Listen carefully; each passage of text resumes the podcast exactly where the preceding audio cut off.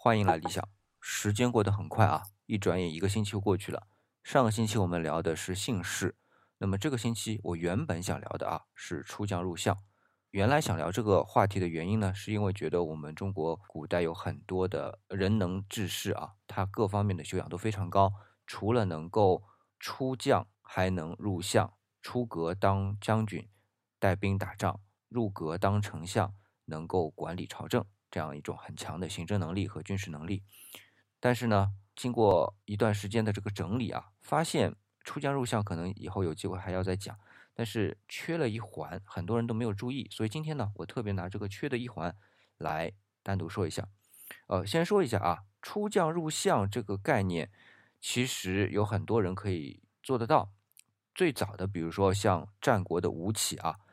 呃，就是在楚国吴起变法的那个吴起，但是他不是楚国人，他是魏国人。那么后来呢，到汉朝，我们都知道最有名的父子两个出将入相的周勃、周亚夫。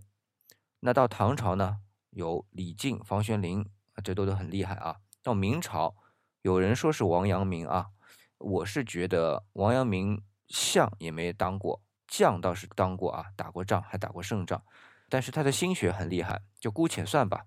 那么到了清朝呢，很多人都说两个人很厉害，一个是李鸿章，一个是曾国藩。那李鸿章我特别说一下啊，跟我有点渊源，当然不是因为我姓李，他也姓李啊，呃，其他的原因。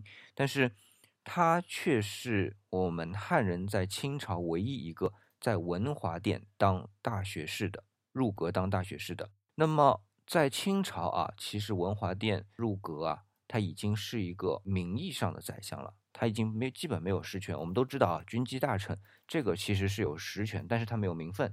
我以前也说过，他是一个临时机构，但是名分上真正的宰相是什么呢？文华殿大学士。那么李鸿章是汉人唯一一个啊当到大学士的。其实对于在清朝来说，汉人一直是不太受重用，但是到晚清的时候，太平天国起义的时候。先是曾国藩啊，他的湘军，然后李鸿章的淮军，在对抗太平天国的时候呢，清朝后来重新又中兴啊，这两个人是功不可没的，那也算吧，算是出将入相了。但是啊，里边除了这些人之外，还有讲到的，比如说像韩信、林彪。小小讲一下，韩信其实还真当过丞相，而且是左丞相，差不多就是在刘邦在彭城兵败之后。那一年的八月份，拜韩信做左丞相的。不过有一点啊，他当了左丞相，领了这个官职之后是去打仗的，所以可以这么理解，就是在秦汉这段时间，其实丞相也是有一定的兵权的。我们可以这么理解吧。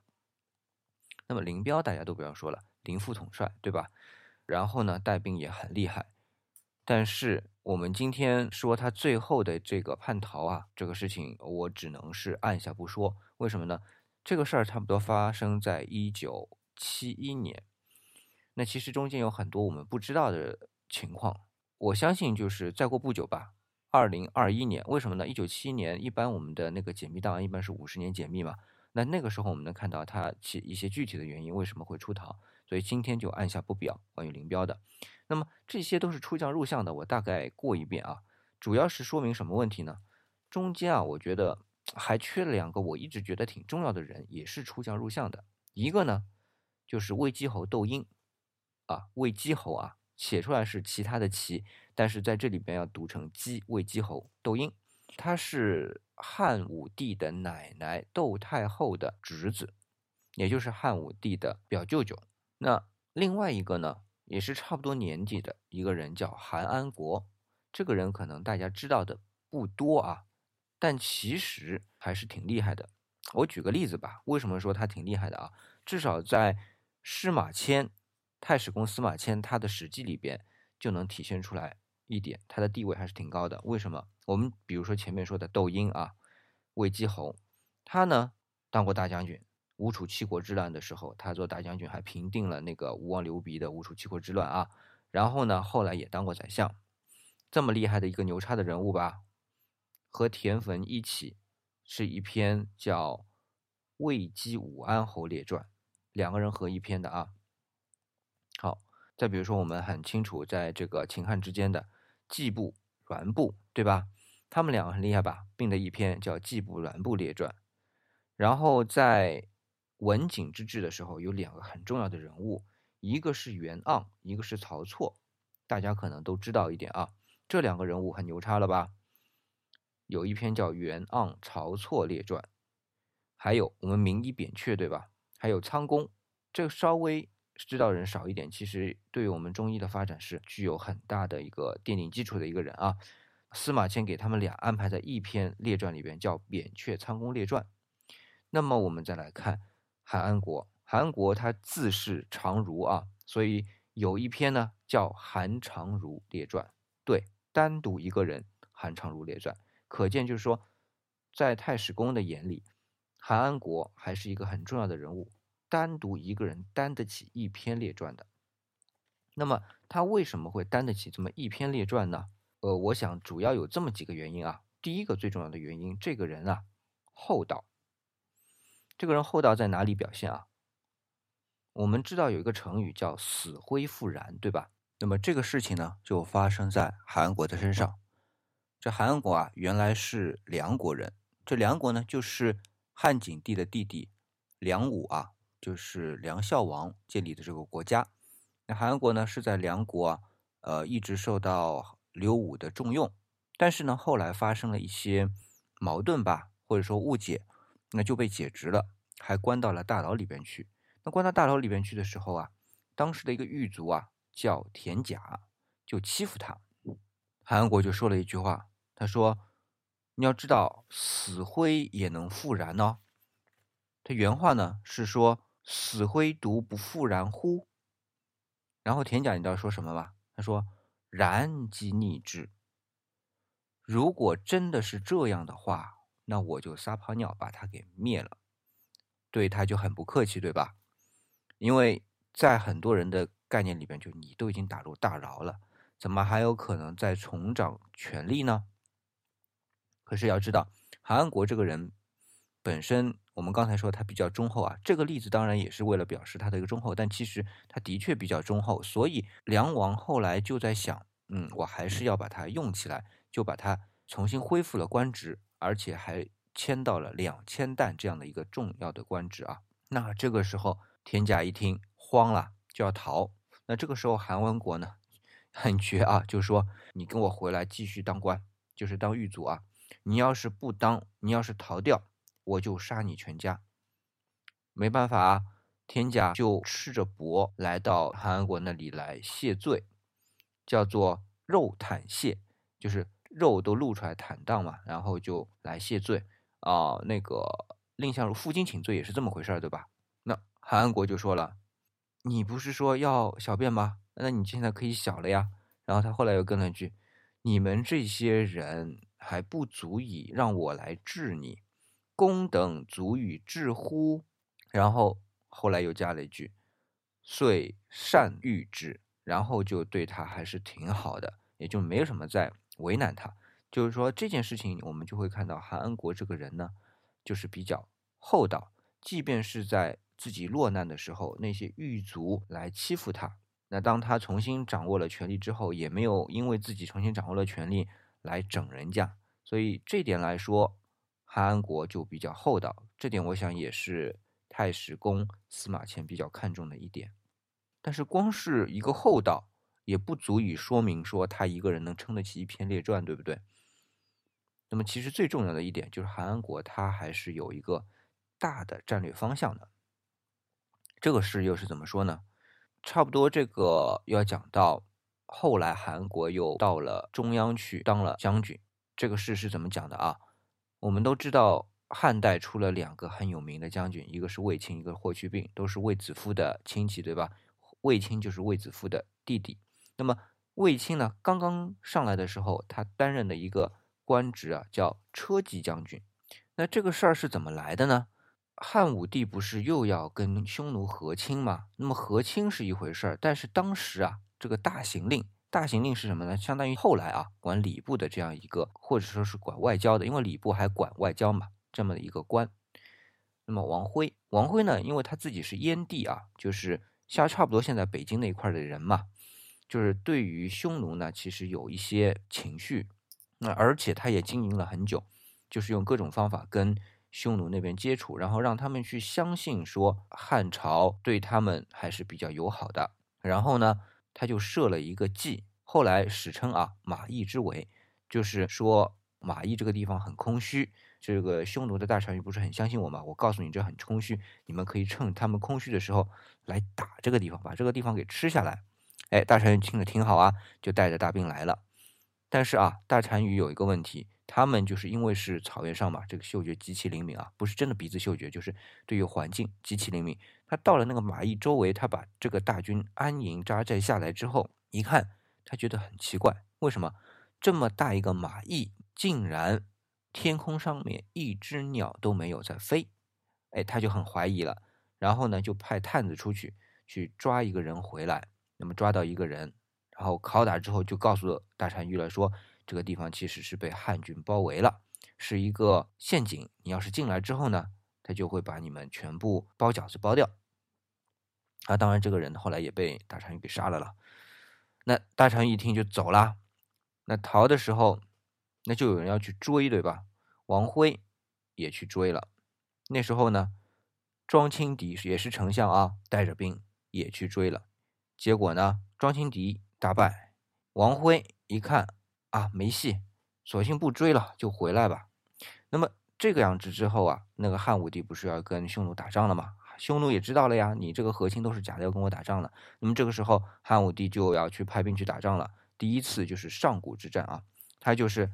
派了当时的卫青任的什么车骑将军，然后还派了谁呢？卫青的恩人叫做公孙敖，然后呢还派了一位名将叫李广，大家都知道啊，飞将军李广去打。那么结果啊，卫青率着他的骑兵咵冲到龙城，然后在龙城那里把匈奴给打败了，斩首了很多首级，然后带了很多人回来，然后。公孙敖呢碰上了主力，打不过匈奴，大败。李广呢名气太大，匈奴人去找他，把他给包了饺子。但是李广很神奇啊，那个他的部队是全军覆没，一个人都没剩。他因为是主帅啊，然后因为李广其实之前是守边守得很好，单于还是挺怕他的，所以一看哦，李广的部队把他的部队全部打死了之后，把李广给活捉了，把李广给俘虏了。那么押回去的路上，李广逃掉了啊！当然，他是先是假装重伤啊，然后呢，他因为自己功法很娴熟嘛，又抢了匈奴人的弓，抢了匈奴人的马，然后把匈奴人给射死一个人，哎，愣就逃回来了。但是不管怎么样，李广和公孙敖算是败了。那么在当时，如果是败的话，就要死的。但是在汉朝，还是有一个。挺好的一个方法，就是你要是有钱，你只好买条命，就赎出来之后，你就是庶人，但是无所谓啊，因为你如果你是庶人，曾经是汉武帝朝廷里面有过的名字，一旦有用的时候，还是会想到，然后把你直接提升上来用的，因为当时那个官员制度还没那么复杂啊，一步步提升。那么这里面就讲到卫青是从哪出去，他这个骠骑将军从哪里出去打仗呢？是从上古郡出塞去打匈奴的。那么一路到龙城，把匈奴给打得很惨，但是那也有得有守的人，对吧？你不能一味的攻。那么谁守的呢？就是韩安国。韩安国那时候他任的是叫财官将军，财官将军呢，他就是守这个上上谷和渔阳这个地方。那么就是防止你说你这儿打出去了，要是匈奴人另外一支打回来怎么办呢？我得守着。哎，韩国就是这个时候，所以说出将入相嘛。他这个将我们就选他了啊，他其实这个时候就当了将军，在那给守着。那么守着呢，后来卫青不是就打赢了吗？就回来了。回来之后有个问题，就是一直是担心匈奴人会来报复。那么所以韩国就那儿兢兢业业的守着。结果呢，他后来去俘虏了一些匈奴的兵。那么匈奴的兵后来就告诉他说，匈奴人真的就退回去了，不打了。那真的是退回去了啊。但是匈奴人后来想想咽不下这口气啊。但是呢，又看到卫青有点怕了，他就想到你是从上古出来的，跟我打的，那你现在从上古那退回去了，那上古可能就空了哦，那我就来打吧。那韩安国是收到消息说啊，匈奴是退回去了，所以呢，他在想把战场收拾一下，然后呢又马上到了那个耕种的时节了，那要不我们就把部队往里收一收，就是往关里面再收一收，然后呢好好的去耕田，因为毕竟在边疆里边啊，我们有一个概念叫屯田，就是要要屯兵又要屯田，就是兵呢就守边了。但是手边你粮食从内地去运过去不现实，太远了。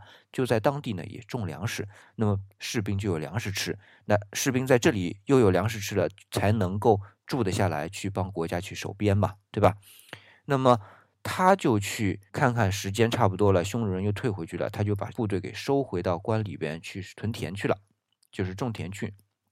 结果匈奴人后来想想，不是说咽不下这口气就打过来了吗？就到上古那边啪一打，在关外面的总共就七八百人，结果就打输了。那么把这关外面的一些老百姓啊给掳走了一千多人，那汉武帝很生气啊。然后后来其实韩国这一路就不太受重用了。但是从战略眼光来看，屯田屯边，韩国提出来的这点是对于后来包括到了。东汉都是很重要的一点，在当时其实韩国国已经做到了，只是当时他遇到了两个太牛叉的军事将领，一个就是卫青，一个就是霍去病。在当时汉武帝的概念里边，什么守边啊什么的都暂时先放一放，往外打，把匈奴给灭了是最重要的。那我们就可以看到，其实他的整个战略眼光，韩国的战略眼光还是很正确的。那么除了战略眼光之外，一个人就没有缺点了吗？哎，看似啊，韩国好像还有点缺点的。比如说啊，我们从《史记》里边看到，他有一句话说，这个人啊是贪嗜于财，就是说他很贪财。但是很有意思啊，整一篇文章里边说他贪财的就这四个字没了。但是后面接的一句是什么话呢？他贪财之后接的一句是，推荐的清流的人士很多，贤人很多。比如说啊，胡遂、臧固、智他，这边胡遂很厉害啊。首先说明这些人都是清流之士，就是说都是很清廉的。所谓人与群分啊，那为什么会他一个贪财的人和这些清廉的人在一起？这个不方便做臆测，但是其中的一些原因可能和当时证据有关系吧。但是我前面说的那个。胡遂其实后来差一点就也当了宰相的，只是他死的太早了，就没有当成宰相。所以说他推荐的人呢，还是很有能力的。那另外一个污点啊，就是说他骑墙。那说他骑墙呢，最重要的一个因素是在于一个案子。这个案子说起来呢，又讲到魏姬侯和武安侯了，就是窦婴和田汾，他们俩其实。怎么说呢？对于汉武帝来说，其实是一个挺重要的人物，因为他们俩都推动了汉武帝的罢黜百家、独尊儒术的。因为他俩都是儒生啊，对于汉朝这个用儒家的思想来统治是有很大的帮助的。但是他俩不对付。那当然了，就是窦婴这个人比较傲一点，然后田汾这个人呢又很贪。这两个人其实气场是不对的。那气场不对呢，还中间还加了个灌夫。那么灌夫就有一天在田汾的那个婚宴上面。得罪了田汾，那本来就不对付嘛。这两个人就是，然后灌夫呢跟窦婴又很好，完了之后呢，因为一得罪，那田汾就想要不就把你们俩给办了吧。那一开始就把灌夫给办了啊。那窦婴呢，因为是灌夫的好朋友，那也想去救他一下，结果就扯上了。扯上之后呢，就开始各种各样的辩论，对吧？那汉武帝你也知道是个聪明人了，他就说这事儿。两个其实他都是他舅舅，一个田汾是他妈妈，就是王志的同母异父的兄弟，那也是他一个舅舅。那么我前面说了，窦婴也是汉武帝的舅舅。那么这两个人呢，又是舅舅，又都是自己相对来说要实行儒家统治的一个很重要的一个人，那怎么能够说我判谁的罪呢？所以他把这事扔到朝廷上，再再来商议。这个时候，韩安国就已经是御史大夫了。汉武帝就问了这件事，你们看看是谁对谁错？说的就是窦婴和田汾互掐的事儿。那问到韩安国的时候，韩安国就说了一句，因为在《史记》里边有记载嘛，他说田汾也对，窦婴也对。呃，其实这事弄得汉武帝很尴尬了。其实我想扔给你们说的啊，你结果跟我说这两个人都对，那么谁我不对？但是他又不好说，对吧？那问题不光是汉武帝生气，田汾也生气啊。田汾生气的原因我待会儿还说啊。但是田汾他生气之后就问了，说。韩国，你为什么说两头都对？怎么就不帮我？韩安国就说了这么一句话，他说：“其实如果当魏继侯来说你的时候，如果你就这个时候跟皇帝说我能力不够，呃，这个事情没办好，那我的官印呢就拿出来，我们就不当官了。这样的话就能够体现出你的一个高姿态嘛。他意思啊就是这样。那结果你没有，你还反过来说人家窦婴不好，然后还要弄到朝朝廷上面去，然后噼里啪啦的一顿去辩驳。”那搞得你自己就很低下嘛。后来田汾一听也对啊，是啊，是这么个理儿啊，啊也没说什么了，这事儿就过去了。所以大家只看到了前半段，说哎，这个韩安国说田汾也对，抖音也对，手数两端，对吧？但其实啊，后面那句话是很重要，那么表明出来一个呢，就是一个做人的态度，就是我一定要心相对比较大，我呢要表明出我的一个这个立场。但是要用比较温和的方式，你不能去狗咬狗嘛，狗咬狗这哪有好事儿，对吧？那这是一个。那么另外还有一点，就刚才说的，为什么田汾特别生气呢？是因为田汾提拔了韩国，至少在田汾角度里边是这样的。他其实过程是这样的啊，汉武帝其实一直就挺注重韩安国的，但是呢，一直没机会。但是这个时候呢，田汾后来是被当了宰相呢，韩安国去贿赂了，贿赂一千金。一千金之后呢，田汾就跟皇帝，就是汉武帝说韩国不错。那汉武帝一听高兴啊，为什么呢？其实最重要的是，因为御史大夫是副宰相的，相当于副宰相，当然他也管那个呃吏治啊，就是类似今天的那个纪监啊这种职能啊。那你们俩如果是很合拍的，你还给我推荐了御史大夫，那好啊，你们俩就当嘛，三公九卿，三公嘛。这两宫已经待在一块儿了，你们又是合适，那工作开展就很好喽，是吧？所以韩安国就因为贿赂了田汾，然后田汾就认为，哎，我帮了你吧，你给我钱我不管，但是我帮你吧，你给我，你已经做成御史大夫了，那你刚才那事儿你应该帮我，对吧？所以是这么一个情况。那么我们就看到说，韩安国其实这些污点啊，我们会看到一个贪财，但是他能够推荐好的人。这中间的一些原因，大家自己分析一下啊。我觉得大多数的情况是因为，他可以帮他们摆平一些事情，对吧？那最重要的一点就是，我贿赂当御史大夫，但是当了御史大夫之后呢，我其实办的都是实事，因为当时其实要升迁的途径相对还是比较少的。那么我们经常看说了，钱都能买命，而且是官府允许的情况下啊，钱能买命，那么钱能买官有什么不行的呢？后面我们当然以前一直讲的在封建社会啊，封建社会打引号的买官鬻爵，对吧？但是在汉朝，其实我觉得相对来说还是比较公开的，要不然司马迁也不会知道嘛。那么为什么我原来是讲出将入相的，那么会讲到韩安国还花了那么大的一个手笔来讲他呢？这么一大段时间啊，最重要的是我觉知，我其实一直对韩安国这个人很好奇。那么后来重新又捋了一遍他的一些故事之后啊。觉得有这么一点，就是其实韩安国是有这么样一个抱负的，就是我要和亲。这里和亲再单独说一下啊，因为当时所谓的和亲就是汉朝和匈奴的和亲嘛。那汉武帝比较强势的情况下，他是希望能够通过武力来解决边患的问题。但是从韩安国这些比较保守的，也就是说他呃想到是长期的，比如说像屯田屯聘啊这种战略的情况下面，他还是觉得。和亲相对来说对国家的发展比较稳妥。我要把国家治理的好，我有我的抱负，但是我怎么施展，我的手段很多。但是有一点，我不害人，我对大家都很好。但是我可能为了达到某种目的，我可能会使一些小手段、小伎俩，这都没关系。最重要的是，我在这个时代，我只能这样做，我审时度势。把我要做的事情，只要能够达成一些小手段，一些可能的污名都没关系。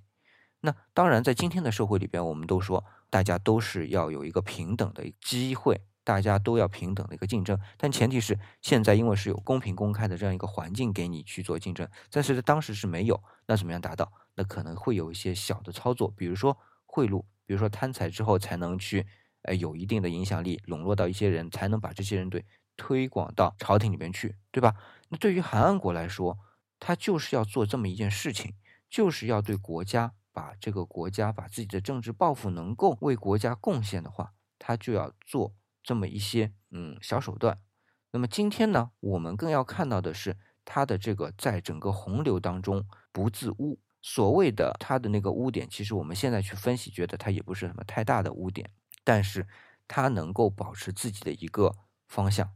那么我们今天说啊，在我们创业也好，职场也好，其实有大流，有大势，这些大势呢，我们可能逆不了，但是我们的方向是哪里，我们很清楚。那怎么样去把它达成，可能会用一些小手段，但是这个小手段就不像是韩国那些啊，我们现在看的比较污的手段啊。但是比如说。大江水都是向东流的，但是我想让大家朝西走，怎么办？我不能说我直接向西，如果是直接向西，自己也被冲垮了，什么都没有了。但是我可以向北走，或者向南走，先带着一部分的水流，然后慢慢的，说不定迂回到某一个路径上，哎，能够达到一个目的，让我们向西走一段，那么这个就可以了。这就是我们今天啊，在这个社会当中，我觉得特别是。在如今这个信息很多的这个社会里边，先辨清信息的方向，然后呢，把自己的态度、把自己的初衷想明白了、确立了之后，然后再选择正确的或者说是恰当的方式，最后能够达成一定的目标，这样呢，我们的人生啊，就算是完满了。那么最后说一下啊，韩安国最后还算是一个好死，因为我们知道很多人在武帝朝都没有一个好死啊。但是韩安国是算好死，但是他其实后来也是我们刚刚说嘛，上古渔阳之战之后还是有点郁郁寡欢，不受重用，最后就也就死了。但是总体来说没有被汉武帝杀死，已经算是一个善终了。嗯，所以说呢，他这样的一个，其实在当时整个一个历史非常波澜壮阔的一个历史环境下面，最后能够也不叫独善其身，但是基本上还是有一个善始善终的话。的确，这个人在我看来是很值得学习的。那好，今天的节目呢就到这里。这里是理想主义，我是四眼理想，李是木子李。那理想主义还有一个公众微信号，搜索“理想主义”，你呢会看到一个戴眼镜系领带的，那么这个呢就是他了。在这上面，工作日的每天一分钟，给你带来一个独特的视角。另外呢，还有一个新浪微博。搜索“理想主义四眼理想”就能找到他。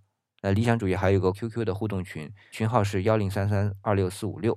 如果大家感兴趣的话呢，也可以加入 QQ 和大家进行互动啊。当然，目前人还比较少了。那另外啊，理想主义还有另外一个公众号是“黎明的黎，军饷的饷”，叫理想文化。呃，在这里边呢，除了理想之外，还有其他一些理想的朋友啊，在一起把更多更好玩的东西融合在一起。那有兴趣的朋友也可以关注“理想文化”这个公众号。好，今天的节目就到这里，感谢您的捧场。